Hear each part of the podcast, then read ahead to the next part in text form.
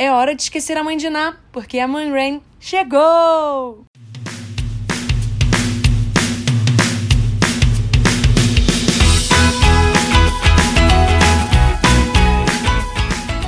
É hora de mais um episódio do K-Popercast. É isso aí, você ouviu certo. Como expliquei na sexta, estamos de cara nova por aqui. Depois de fazer uma retrospectiva 2018 e comentar sobre os melhores singles do ano passado, chegou a hora de falar do ano que começou. No episódio desta segunda, eu vou comentar um pouco sobre as expectativas que eu tenho sobre o K-pop no ano de 2019 e quem sabe no fim do ano eu possa ouvir isso de novo e ficar chocada com o número de acertos ou besteiras que eu falei em minhas previsões. Infelizmente, minha bola de cristal e minha capacidade de ver o futuro são inexistentes, mas eu juro que eu vou tentar dar o meu melhor por aqui. Resumindo as minhas expectativas antes mesmo de falar sobre elas. Tem shows no Brasil, estreia de grupos, términos de grupos, mais relacionamentos entre ídolos sendo confirmados confirmados, fãs irritados com a administração das agências, muitos lançamentos de hits, K-pop mais em evidência no ocidente, que os fãs coreanos conservadores parem de encher o saco e, se tudo der certo, muito menos mullet. Bora lá! Eu imagino que as previsões vão acabar ficando um pouco genéricas em alguns momentos, mas é porque nem tudo dá para se imaginar com certeza. Vou começar falando sobre um dos meus assuntos favoritos, o famoso acontecimento anual de 1 de janeiro, quando a Dispatch faz sua tradição de revelar um casal de famosos que está namorando. Em 2019 começou igualzinho, com a agência de notícias revelando que a Jennie do Blackpink e o Kai do EXO estavam namorando. Bam bam bam. Eu, como sempre, reagi surpresa e feliz ao mesmo tempo, porque eu sempre fico chocada porque eles revelam umas pessoas que eu nunca estou esperando, sabe? Mas eu logo fiquei preocupada com a Jennie em inúmeros pontos por quê? Eu lembro do, o que a Crystal passou na mão dessas crianças imaturas quando revelaram que ela estava namorando com o Kai. E eu também lembro como a Taeyeon sofreu que nem uma mula quando o seu namoro com Baekhyun virou notícia. Como a Sammy bem disse uma vez em uma entrevista, ídolos mulheres sempre tendem a sofrer muito mais do que os ídolos homens. E é verdade. E é por causa da passação de pano na cabeça desses meninos, que não é bacana. Obviamente, eu fui pro Twitter entender como estavam as reações e eu fiquei um pouco mais chocada porque as K-Netsons estavam de boaça como elas nunca estiveram antes. Aí depois eu comecei a rir, que nem uma doida, lendo as teorias de que os dois não estão juntos, sendo um dos motivos as fotos. Sim, as mesmas fotos que sempre tiram e vazam de qualquer ídolo no encontro. Mas eu vou ser bem sincera e dizer que eu perdi a linha com as piadas que fizeram com uma mina que disse: Não, ela deve ter confundido e achado que ele era o motorista do Uber. Aham, uhum, é isso aí mesmo. Ele tá dirigindo ela para todos os lugares que o Blackpink precisa. O que me leva à minha real expectativa. Galera, escrever fanfic não é crime. Inclusive, eu fiquei dos 10 aos 16 anos fazendo isso. E era fic de banda e fic de Harry Potter. Só que eu espero que vocês aprendam a separar a fic da realidade. É legal lembrar que os famosos que vocês gostam têm uma vida à parte e que eles podem decidir o que eles bem entenderem da vida deles. Nós, como fãs, temos um simples papel: apoiar nas decisões que os fazem felizes. Então, quer ter seu chip e escrever sua fic? Tranquilo, mas na hora que vazar uma coisa dessa, vocês precisam ser pé no chão, porque a única coisa que você pode fazer é dar apoio e não se comportar como se ele fosse uma propriedade sua, porque ele não é. Nesse caso, seja ele o Kai ou ela a Jenny. Minha expectativa é que a gente, como fãs, amadureça cada vez mais e entenda que não podemos projetar nossas expectativas nas pessoas. Até porque acho que ainda vai ter outros ídolos revelando que estão namorando durante o ano.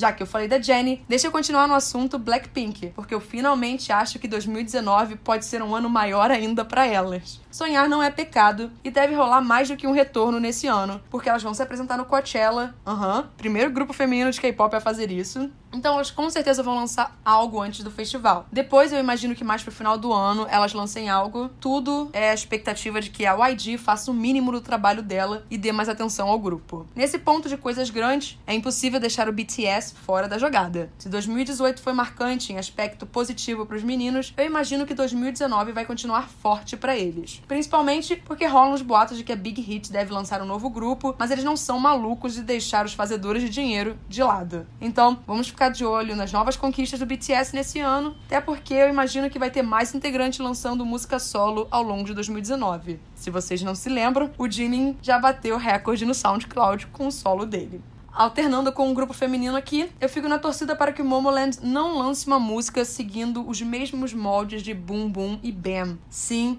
Shinsadong Tiger, tivemos essa conversa em efeito Momoland, mas eu estou prestando atenção em você. Isso não quer dizer que elas não vão chamar atenção ou fazer sucesso, mas eu acho que elas terão uma chance muito maior de mostrar um outro lado delas. Eu imagino que a SM não vai fazer o EXO passar um ano inteiro de novo sem lançar algo novo. Ou seja, mais para meio de maio, junho, eles devem voltar com algo mais focado pro verão coreano, uma música mais alegre e colorida tipo um cocobop. Prefiro não arriscar com o lance do Lei, porque a China ainda está meio complicada, mas eu acredito que pode rolar algo parecido como foi com Temple e ele só aparecer em uns closes. Infelizmente, como isso envolve politicagem, relações internacionais, e eu não sei em que pé ficaremos aí com China, Trump, Coreia, eu prefiro não arriscar nada nesse nível. Ainda na SM, eu infelizmente acho que esse ano pode ser o fatídico ano em que o FX anuncie de fato o término do grupo. Assim, a SM não é famosa por dar desbande nos grupos, mas eu acho que vai ter uma oficialização de que o FX não vai mais promover junto. Por quê? Eu não queria, mas é a realidade cada vez mais que se aproxima. A Luna disse que ela gostaria de fazer isso. Novamente, eu também, gata, mas tá complicado. Com a Vic focando na China, e de novo, China, e a Crystal nos doramas, eu estou torcendo muito para que o contrato da Amber acabe de vez. Não sei quando é que ele tava para expirar ou não, mas eu espero que ele expire logo e ela possa ficar livre dessas correntes malditas que a limitam tanto. Eu só acho que assim como muitos grupos, uma última música de despedida vai ser lançada. Já que eu falei de término de grupo, é hora de falar do BAP. Em 2018, Jungkook e Zelo saíram da TS Entertainment. Veja bem, eu não disse que eles saíram do BAP, mas da agência. E vai ficar cada vez mais difícil manter esse grupo por lá. Porque convenhamos, se a TS sabe fazer uma coisa muito boa, é cagar na administração de tudo. O BAP tinha tudo para estar no topo junto com outros grupos e tudo foi pro ralo por causa dessa agência. O que eu tenho para dizer é que eu imagino os outros esperando o contrato terminar de vez e todo mundo se reunindo em um novo projeto. A única coisa que me deixa um pouco pé atrás é o Him Chan e o caso de assédio sexual com ele. Assim, eu sempre vou na defesa da mulher, até que existam todas as provas que inocentem ele. Nesse caso, nada foi concluído e ele provavelmente vai entrar no exército em 2019. Então, é isso. Nesse mesmo caminho, eu devo comentar sobre o Block B. Eu sinto que o Zico era uma cola muito importante para o sucesso do grupo. Ele tinha uma força e uma presença que dava um ar muito forte ao Block B. E ele nem é meu integrante favorito, longe disso. É, não duvido do talento de ninguém daquele grupo. Mas eu acho que os meninos vão ficar um pouco perdidos sem o Zico ali. Então eu não sei muito bem o que esperar do próximo retorno deles, até porque vai ter gente se alistando. Não sabemos se eles realmente vão continuar e afins. Então vamos ficar aguardando para ver.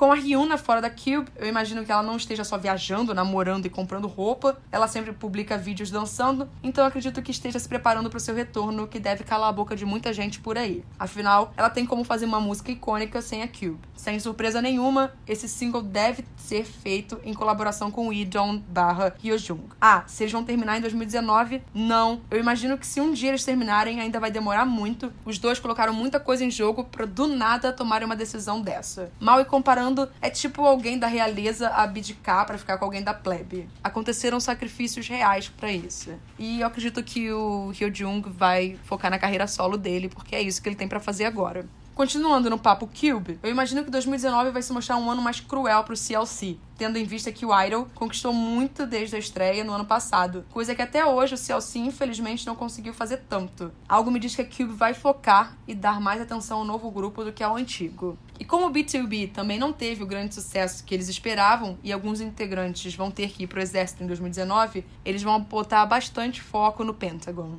Bem, a Cube precisa focar nisso, né? Já que quem fazia dinheiro pra caramba na empresa meteu o pé as contas elas com certeza não vão se pagar sozinhas. Mas se for para falar de coisas boas e ruins ao mesmo tempo, eu devo comentar que o Ekimek deve ter um ano muito mais positivo em 2019, porque a agência vai apostar tudo nessas garotas. O que eu já não posso dizer sobre o Hello Venus, que deve terminar após tanto tempo sendo negligenciadas pela agência. Outro grupo que pode ter sua vida encurtada durante o ano é o AOA. É verdade que elas já não andam mais surtindo o efeito que a FNC deseja com o grupo, apenas algumas integrantes individualmente chamam atenção, e com a chegada do Cherry Bullet, eu acho que tudo pode combinar pro pior com as meninas.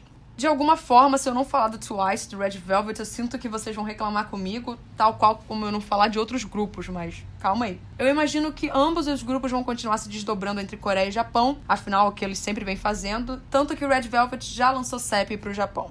Mouse, eu nem curti muito essa música. Outra coisa é que ambos os grupos devem tentar encaixar as integrantes em mais atividades solos. Infelizmente, como eu comentei, não dá para citar todos os grupos e solos do mundo, mas eu juro que eu pensei em muitos aqui. Tentei fazer um apanhadão. Saindo um pouco disso, eu imagino que 2019 promete ser um ano cheio de músicas grandes. Sim, vai ter hit atrás de hit. E eu espero que em 2019 o Luna consiga conquistar meu coração. Infelizmente, ainda não aconteceu. Sabe como eu sei que 2019 vai ser hit atrás de hit? Porque Chungha começou o ano arrasando com o lançamento de Gotta Go. E essa menina promete lançar mais coisa boa durante 2019.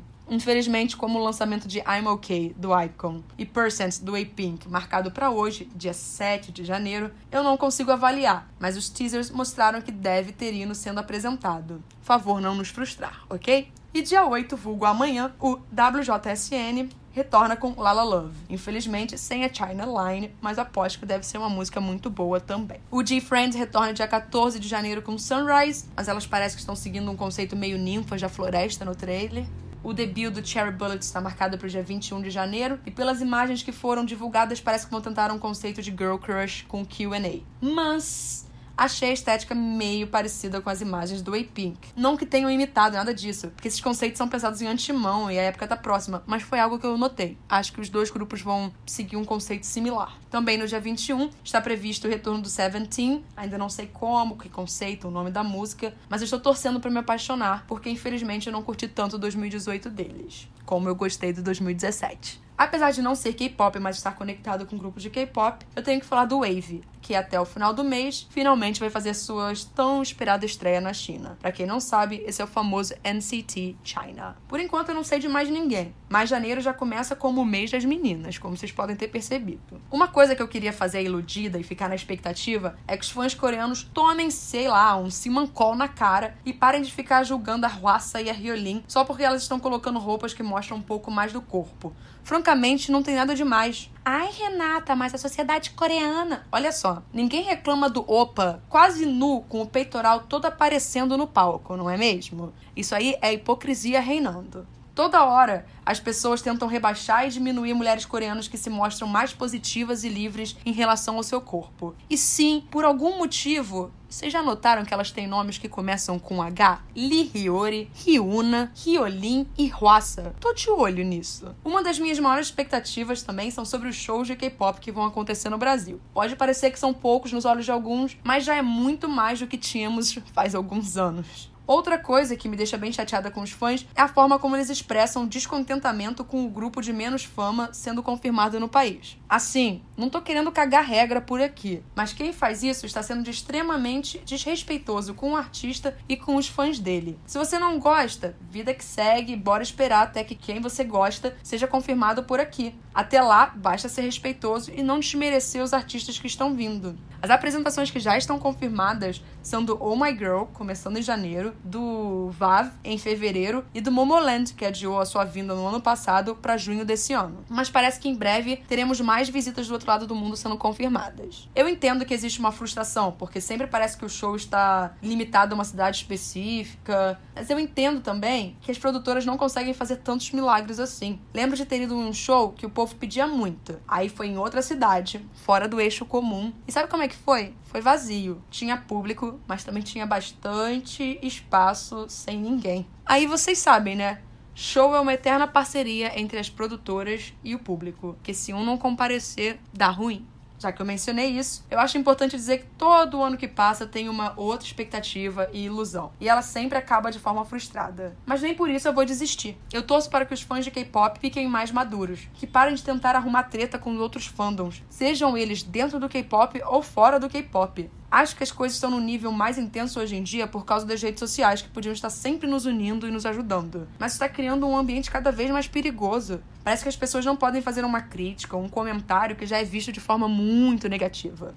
Algo que eu notei é que existem os fãs de K-pop e os fãs de certos grupos barras solistas. Não é porque você é fã de K-pop que você é obrigado a gostar de todos os artistas, mas as pessoas que estão mais inseridas no meio compreendem como a cultura e ele funciona. Enquanto eu venho percebendo que os fãs solos, assim, né, são perdidos, eles seguem apenas essa pessoa ou certo grupo e não entendem que a cultura coreana não é parecida com a nossa e que existem algumas regrinhas Deixa eu tentar falar isso de forma que eu use o Ocidente como exemplo. Só porque a Madonna não tá dando mais view no YouTube, não quer dizer que você vai ser desrespeitoso a ela só porque quem tu gosta parece ser a nova pessoa do meio musical. Existe uma história ali e ela merece ser respeitada. Parece que view é uma coisa que muitos fãs usam para mostrar como seus ídolos são muito mais famosos que outros. Assim, só porque não tem muito view no YouTube, não quer dizer que na Coreia, onde realmente de fato o pop coreano importa, ou em outros lugares da Ásia, o artista não seja famoso. A gente não pode esquecer que moramos em uma bolha bem específica. Até porque muitas vezes grupos fazem sucesso entre os fãs de K-pop no Brasil e não são tão relevantes no país de origem. E isso me lembra de Busker Busker com Cherry Blossom. Por exemplo, afinal, tá aí uma música que toda primavera entra nos charts coreanos, mas não entra nos charts internacionais, certo? Cada mercado funciona de uma forma.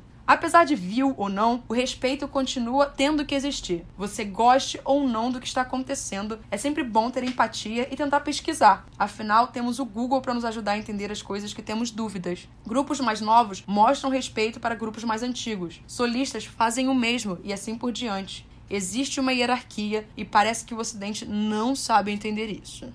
Mas no fundo, eu vou ser bem sincera com a minha maior expectativa. A minha maior expectativa é que a minha veia da testa não exploda ao longo de 2019, com tanto estresse. E quais são as expectativas e previsões de vocês? Comentem comigo nas redes sociais, vamos conversar sobre isso e fiquem tranquilos que sexta eu estou de volta com mais um episódio de Charais. Até lá!